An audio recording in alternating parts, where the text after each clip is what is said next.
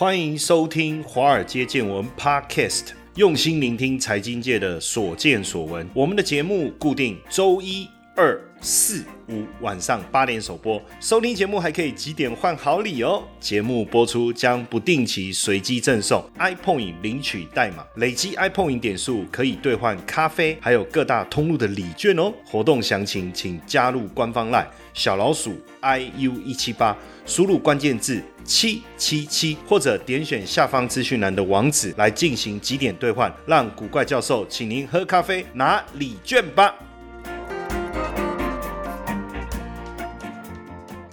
好，大家好，大家晚安，我是古怪教授谢承彦。其实我每天好像都要讲很多话哈。你看，我们要录制这个话接见闻这个节目，要讲三十分钟哦。每天我大概至少两个电视的节目通告，不过还好，一个小时的节目通告，我大概都只要讲八分钟。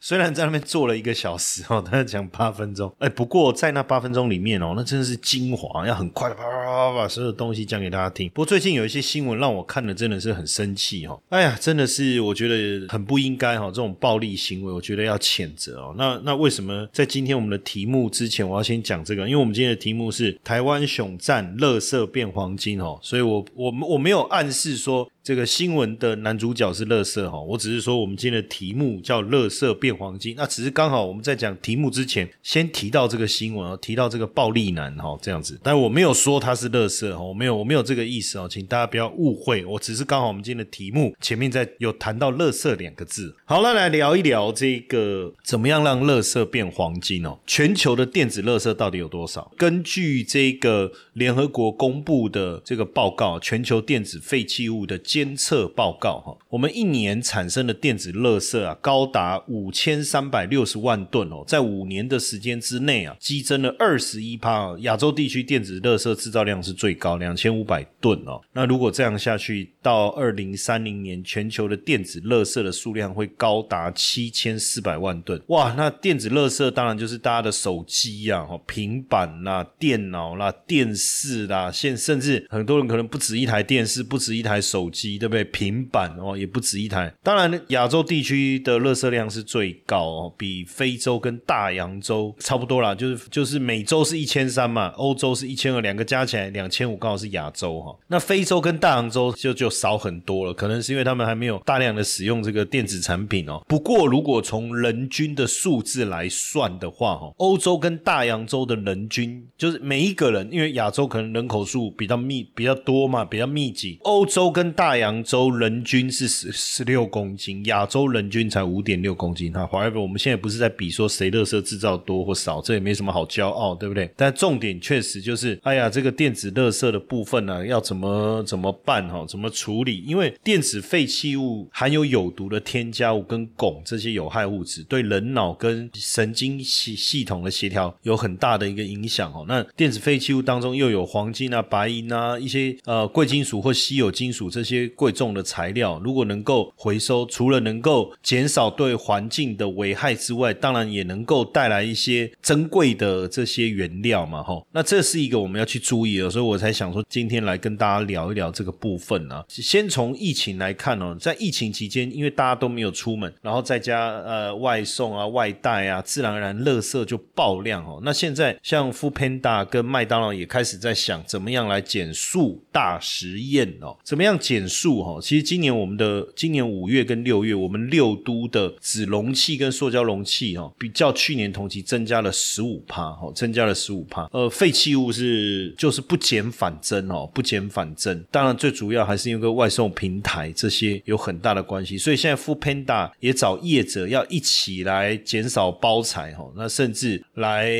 就是呃让整个对环保更有帮助。那到底这个？因为我们常常在讲说，我做好回收就好了嘛，哈。那做好回收可不可以解决这个问题，哈？其实全球从一九五零年开始制造的塑胶产品，至今有百分之九十没有被回收。当然回收还是要做了，哈。不过依赖回收是没有办法赶上塑胶被制造出来、使用跟抛弃的速度了。那用纸张会不会比较环保？用纸塑胶转到纸张，反而冲击到森林资源，哈。所以这个还是有问题。那如果用这个生物可分解。塑胶呢？会不会比传统塑胶好？市面上大部分生物可分解塑胶要在高温高湿的堆肥环境，而且要好几个月的时间才能被分解。可台湾没有这个回收管道啊，就是焚烧处理啊，所以还是没有解决问题，所以得想办法啊。所以像麦当劳现在在推共享饮料杯，那可是这听起来很很很很可怕啊，因为疫情爆发，当然大家对这种循环的容器接受度一定会下降。可是其实你只要做好清洗跟消毒，基本上应该是没有问题。所以麦当劳也跟这个租借新创公司合作，哈，开始有推试着推行循环杯的自助租还的服务。也就是说，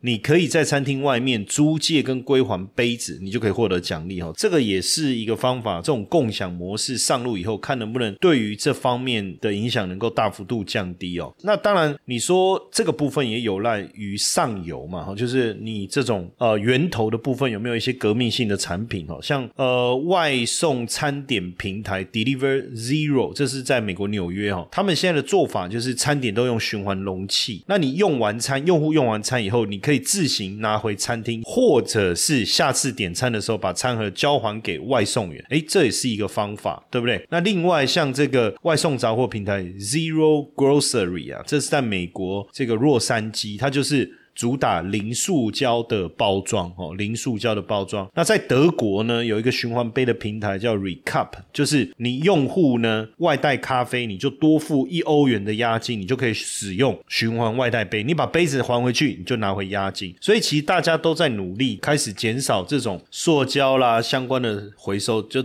等于开始启动这种所谓的循环经济哈，循环经济。当然，这个大家一起努力了哈。那像现在，大家有没有想过，像那个轮胎啊，废轮胎其实最可怕的，对不对？因为它它基本上那种橡胶是永远不会消灭的。那现在已经有公司呢，把这个呃废胎透过热裂解的技术呢，把废弃的轮胎呢变成什么柴油？透过热裂解哦，把它变成柴油哦。那这个热裂解技术当然不容易哦。那但是如果真的做，他们现在已经开始在运作，如果能够大幅度的量产哦，那也能够把这个这个所产生的这个柴油提供给运输来使用哦，确实非常棒哦。那另外像 Dell 电脑跟 IKEA、IKEA 念 IKEA 是不是？好，也抢攻了这个循环商机哈。我们刚才讲的循环商机、循环经济哈，是到底为什么这么重要？因为你全面使用绿色能源，只能减少五十五帕的温室气体的排放，还有四十五趴是产品制造跟消费的排放，一定要透过循环经济。循环经济来着手，那什么叫循环经济？哦，大家。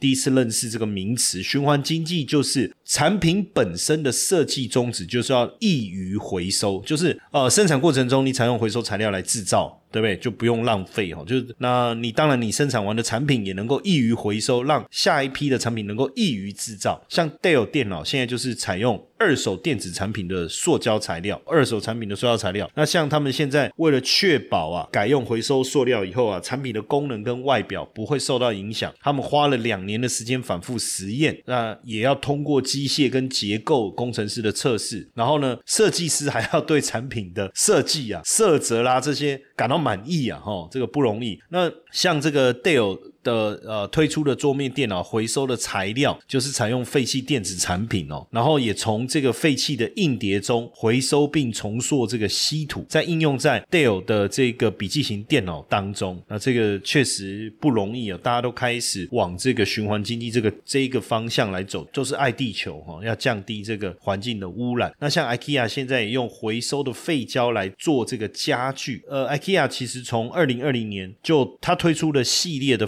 纺。织产品是由西班牙渔民在地中海哦捕获的海洋塑胶，就是渔民在捕捞的过程中，他捕捞到海洋塑胶，他们就把这些废弃物清洁分类以后，做成这个聚酯纤维，然后再去织桌巾啊或抱枕套。IKEA 也推出这个植物肉的素肉丸了哈，植物肉的素肉丸，然后呢也开设二手店哦，二手店就是你可以把，就是他们把民众捐赠的一些旧家具哦，然后。整理修缮过后，再用比较低的价格哦来贩售。那另外呢，现在也有这个海洋乐色鞋，什么意思呢？其实，在二零一六年六月七号世界海洋日的时候呢，呃，艾迪达就推出了第一双由海洋废弃塑胶制成的鞋子。呃，像我最近在看那个高尔夫球鞋，我就发现很有趣。其实高尔夫球鞋很多种类啊，但是艾迪达就吸引了我。那为什么它吸引了我呢？当然一一方面。呃，我我本来就蛮喜欢艾迪达那种简单大方的设计，然后三条斜杠嘛，对不对？诶，可是我发现它这个高尔夫球鞋的设计哦，很有趣，就是它的鞋子的纹路非常的特殊，鞋底的纹路也非常特殊，整双鞋看起来就觉得很有设计感。那我原本以为它是特别去设计这个纹路的，结果不是。那个鞋子是什么样？就是我刚才讲的叫环保环保鞋。环保鞋并不是说这个鞋子不耐穿，而是它的材料就是用海。洋乐色做的哈，海洋乐色做确实鞋子也不便宜，跟我们认知一般的球鞋的价格来讲，确实比较贵。那当然，因为呃，为了解决海洋废弃物的问题，这那这是艾迪达跟环保团体合作哈，把海里的保特瓶来做成鞋子，确实不容易，因为光运输的成本啊就高非常非常的多哈。那他当然在二零一六年推出了第一双海洋塑胶做的球鞋，那也在二零一八年也宣誓要停用。原生塑胶改用回收塑胶，那这个一双定价哈六千块，但是现在常常会打折，有时候打完折大概三四千块哈，定价六千多块确实是贵啊。那这个有没有市场？大家可能会觉得这个会卖得好吗？但二零一六年它推出第一款嘛哈，俗称鬼网，就是用这个废弃渔网做成的慢跑鞋。那每一双鞋用十一个塑胶瓶，鞋带、鞋垫、鞋跟、鞋舌都是用回收的废塑料加。工制成的，你知道二零一七年卖了几双？一百万双，那官网售价就是六千块台币左右了哈。到了二零一八年五百万双，二后来又冲到一千一百万双，所以你说卖得掉吗？当然卖得掉啊！就是爱地球，然后讲究环保，然后喜欢这个鞋子的设计感的人，其实还是能够接受哈，能够接受。那当然，呃，艾迪达宣布要全面停，要在二零二四年停用原生塑胶哈。那现在它是大量使。用塑胶的一个品牌哦，它的九点二意向的商品里，就它有这么多 item 哦，有一半哦就是使用这个聚酯纤维哦，吸湿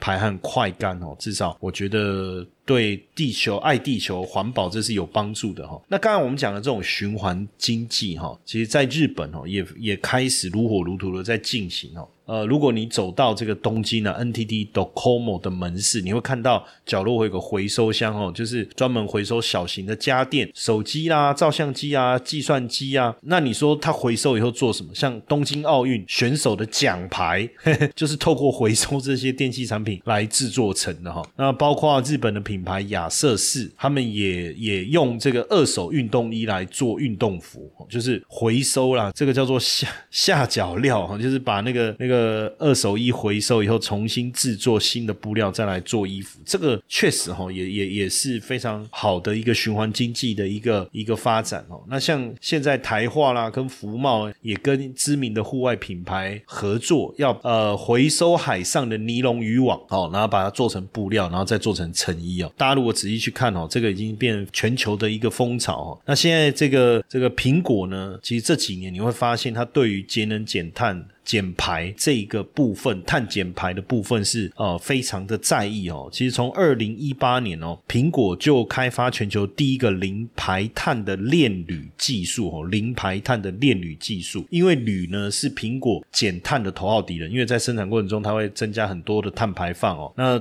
后来它苹果跟加拿大政府还有全球的呃两大炼铝业者哦，美国铝业跟力拓集团哦，要第一个零碳排放的炼铝。技术哈，他们共同宣布了哈，所以新的制程就是不会制造二氧化碳，还会释放氧气啊，这确实是对铝业来讲非常重大的一个创新哦。那苹果呢，投入了一千万美金供应链的技术资源哦。那第三大铝的制造国就是加拿大哈，加拿大政府跟魁北克的省政府也各投资了四千七百万美金，各持有三点五帕的股权，就是要一起来。针对这一个部分来开发哈，来开发。那这个确实哦，你就会发现苹果非常注重这一个部分哦。那二零一八年十一月的时候，其实苹果其实就公开了史上最环保的 Mac 哈，因为它是百分之百用回收铝哦，这个 MacBook Air 百分之百用回收铝制成的。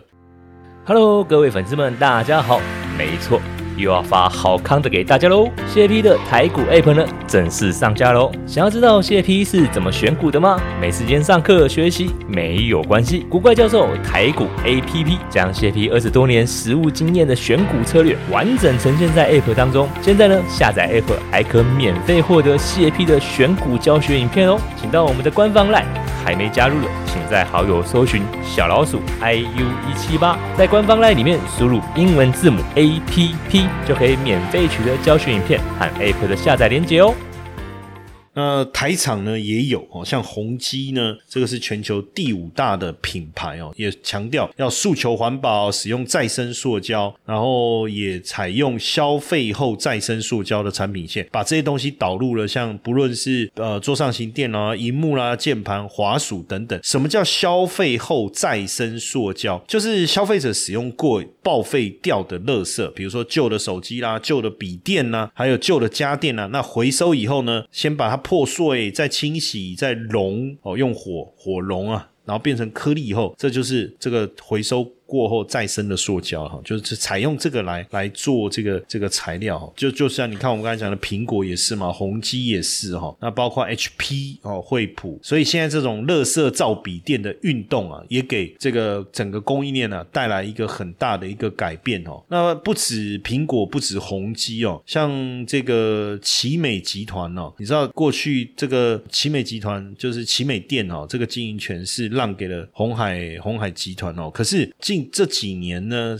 这个像疫情期间卖的非常好，那个 Chromebook 哈，就 Google 的 Chromebook。大家知道，每十台竟然有一台哦，有一台其实跟奇美有关。诶，他不不是把面板让出去吗？可是其实在这当中就是废塑胶哦，就是呃奇美集团旗下一个子公司叫做麒麟，它是做这个塑胶粒染色的。那过去几年都是亏损哦，可是去年就二零二零年，既然赚了五块钱哦，赚了五块钱就半个股本哦，就是因为这个再生塑胶的一个概念哦，就这些垃圾呢现在。真的变黄金哦？那为什么就是所有的品牌厂啊都要来追逐这个再生材料？其实第一个关键是什么？就是政府采购标章。这个标章呢是专属于电子产品的绿色标章哦，也叫做呃 EPEAT，是简称要怎么念比较好？APIT 是不是？那是美国、加拿大、英国哦，这这些国家哦，他们在进行政府采购的时候必备的标章。这个采购金额每年多少？六。六百亿美金，六百亿美金哦。那过去几年这个标，呃，二零一六年其实这个标章已经预告了哈，就是说未来的电子产品一定要导入至少百分之二的再生塑胶，你才能印上 EPEAT 这五个字母。那这是第一个关键，就是因为这个采购标章。那第二个关键是二零一八年哈，二零一八年呢，这个中国呢启动禁止废弃物进口的禁废令。简单来讲，就是欧美各国没有办法把这这些废弃物倒给中国。哦，那等于你自己的垃圾要自己回收。比如说可口可乐，你就要开始自己做你自己保特瓶的回收系统哦，这是。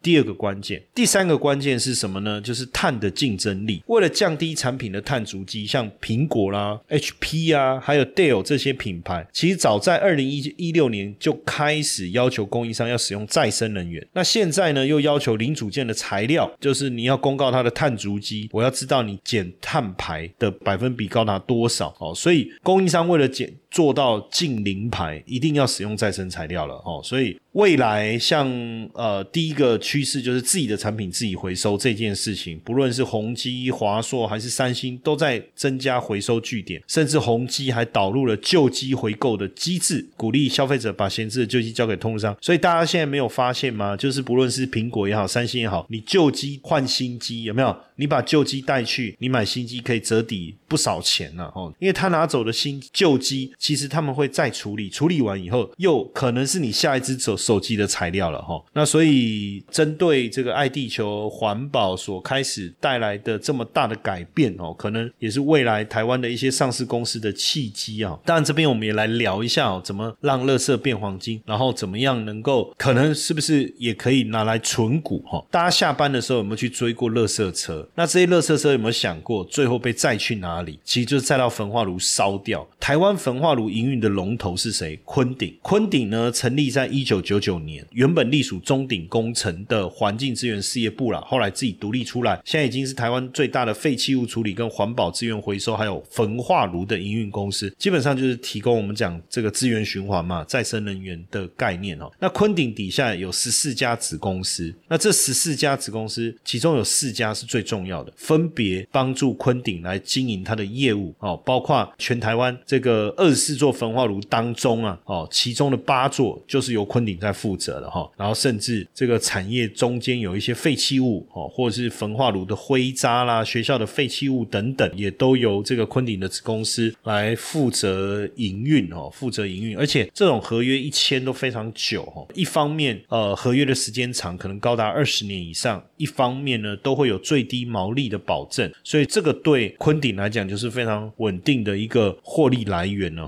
那所以昆鼎呢，主要专注在什么？就是我们讲循环经济啦、绿色环保等等，你知道吗？它连续九年哦，每一年都赚一个股本，一个股本 EPS 就是十块钱的意思了哈，就每一年都能够稳定的赚十块钱。那如果是这样的话呢，那你要去计算这个股票呢值不值得介入呢？其实就变得非常非常简单。一方面你可以去看两个东西，一个是它的本益比哦，或者是股价净值比，这是一个一个方式哈。那另外一个呢，就是你可以去看它的配息的一个情况，因为如果它获利很稳。稳定呢？那我们就是去看它每年这个现金股利呢，这个发放的一个情况哈，大概就是这样。那如果它的股利发放也很稳定，那大概就没有什么问题哈。你知道它每年其实配息也配得很稳啊，九块、十块、九块、十块这样子哈，那确实相当相当的惊人。那我看一下今年，今年其实赚应该赚超过一个股本哈。今年去年是赚了十一二块哈，十一二块，其实超过一个股本哈，超过一个。股本，它的股利的配发率很高啊，大概在九成左右哦，八九成左右，所以能够一年发出十块钱的这个现金股利，所以也算是非常稳定的这个存股的项标的之一了哈。那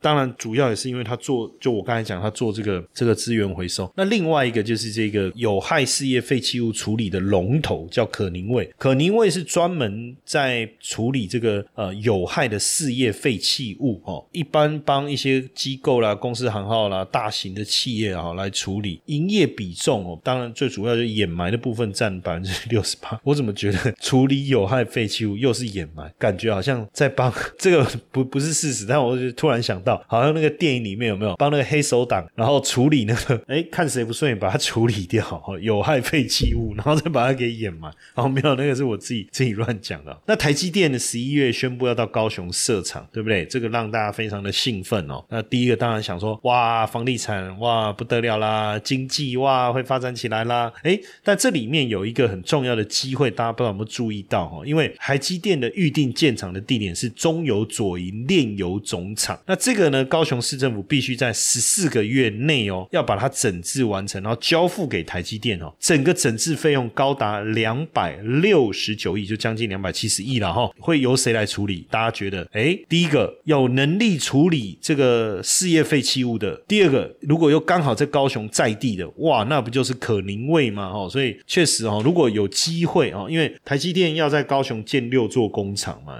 分别七纳米跟二十八纳米，而这个位置就在炼油。总厂的第三区跟第四区，那二零二二年二月要交给台积电，哈，这个工程是很赶的。那对台积电来讲，啊，对可宁位来讲，当然这个营收应该会很有贡献嘛，哈。那另外就是这个医疗废弃物的处理龙头日友，日友是台湾第一间医疗废弃物的除焚化处理厂，哈，那是由润泰新持股百分之三十转投资的，哈，股票。在二零一五年挂牌上市哦，它经营的就是医疗废弃物的清运、焚化跟掩埋哈。那这个部分跟一般的呃，我们刚才讲的像昆鼎的这个焚化哦，或者是可宁味的掩埋，又有没有什么不同？其实有相似，但是也有大部分不相同的部分哦。主要还是因为医疗废弃物有它处理的专业的一个过程哦。那当然最主要还是要注意这个有没有可能这个感染啊，或是传播的这样的一个结果果出现哦。那日游呢？它在上中下游的部分呢，也提供了一条龙的专业服务哈。那为什么日游会整个爆红哦？应该也不能讲爆红啦，就是一战成名啊。因为 SARS 那时候医疗废弃物就是日游协助处理的哈，而且处理的过程中呢，相关的人员都没有受到感染哦，所以优良的管理能力呢，就让日游一战成名哦。连环保署都指定日游哈，那这个就是环保署指定哦，日游来成这个废弃物的专责处。理厂。那除了这个以外呢，另外一个叫做光阳科哈，大家可能会觉得说光阳科怎么跟又跟这个废废弃物这个有关系哦？那光阳科呢，在台湾柳营科技园区里面哦，就是呃，等于是他在。做这个百分之百做把 IC 板哦，就是他把报废的这个 IC 板哦送到分解厂，然后回收精炼出黄金，这真的是真的是黄金哦。然后也是全球唯一提供 HDD 硬碟全磨层靶材的龙头供应大厂。那去年也顺利打入台积电的绿色供应链哦，基本上制造晶圆的。最后流程会产生大量的硫酸铜工业废裂废液啊，哈，就是那个液体的液哦。那当然，这个台积电是利用电解的方式把它做成铜管，但是铜管里面这个不纯物很高啊，所以转售的价值并不高哦。后来台积电就找到了光阳科哦，大幅度的降低这个铜管里面的不纯物哦。而且把它精炼化以后呢，做成晶圆制程中使用的阳极铜靶材，这样又可以回到台积电的产线，又继续投入生产，就形成一个非常棒的一个循环经济哦。这个就是为什么呃光阳科能够突围哈，一个非常重要的原因。其实台湾的天然资源是严重不足，资源耗竭这件事情应该是会有很大的影响。那尤其是制造电子产品。所需要这个贵稀金属，比如说贵金属啊，稀稀有金属，那能够源源不断的进口嘛？哦，那能不能透过回收，然后精炼，然后把它制作出来？哈，那贵金属跟稀有金属的回收呢，到底怎么来的？其实就是同这个废弃的手机，全球一年呢。废弃的手机有几只？十四亿只，诶，这么多哈！所以如果没有妥善处理呢，就会导致重金属进入地下水或空气当中。当然，对，会一定会给环境带来这个影响哦。诶，那如果回收再利用啊，诶，含金量其实相当的高，含金基本上有六十四公吨银。三百八十公吨，如果换算成台币的话，哈，高达一千一百亿元。那台湾每年报废的手机大概是两百到三百万只哦。那这么大的一个这个经济规模呢，你要怎么样回收？你的你的技术各方面能不能处理呢？哦，所以连日本了，哈，日本是全世界第四大的废弃手机的国家，也找上光雅科，哈，就是想看看能不能处理这个部分的问题，哦，能不能处理这个部分的问题？当然跟大家讲了这个这么多。也还也是希望说，我们都能爱惜我们的环境呐，哈，然后未来的垃圾都能够透过有效的一个回收，能够更有效的利用，哈，那能够真的，我我我们要把垃圾回收变黄金，当然不太容易，但你也可以去投资相关的一个股票，然后搭上这个这个环保议题的这个趋势啊。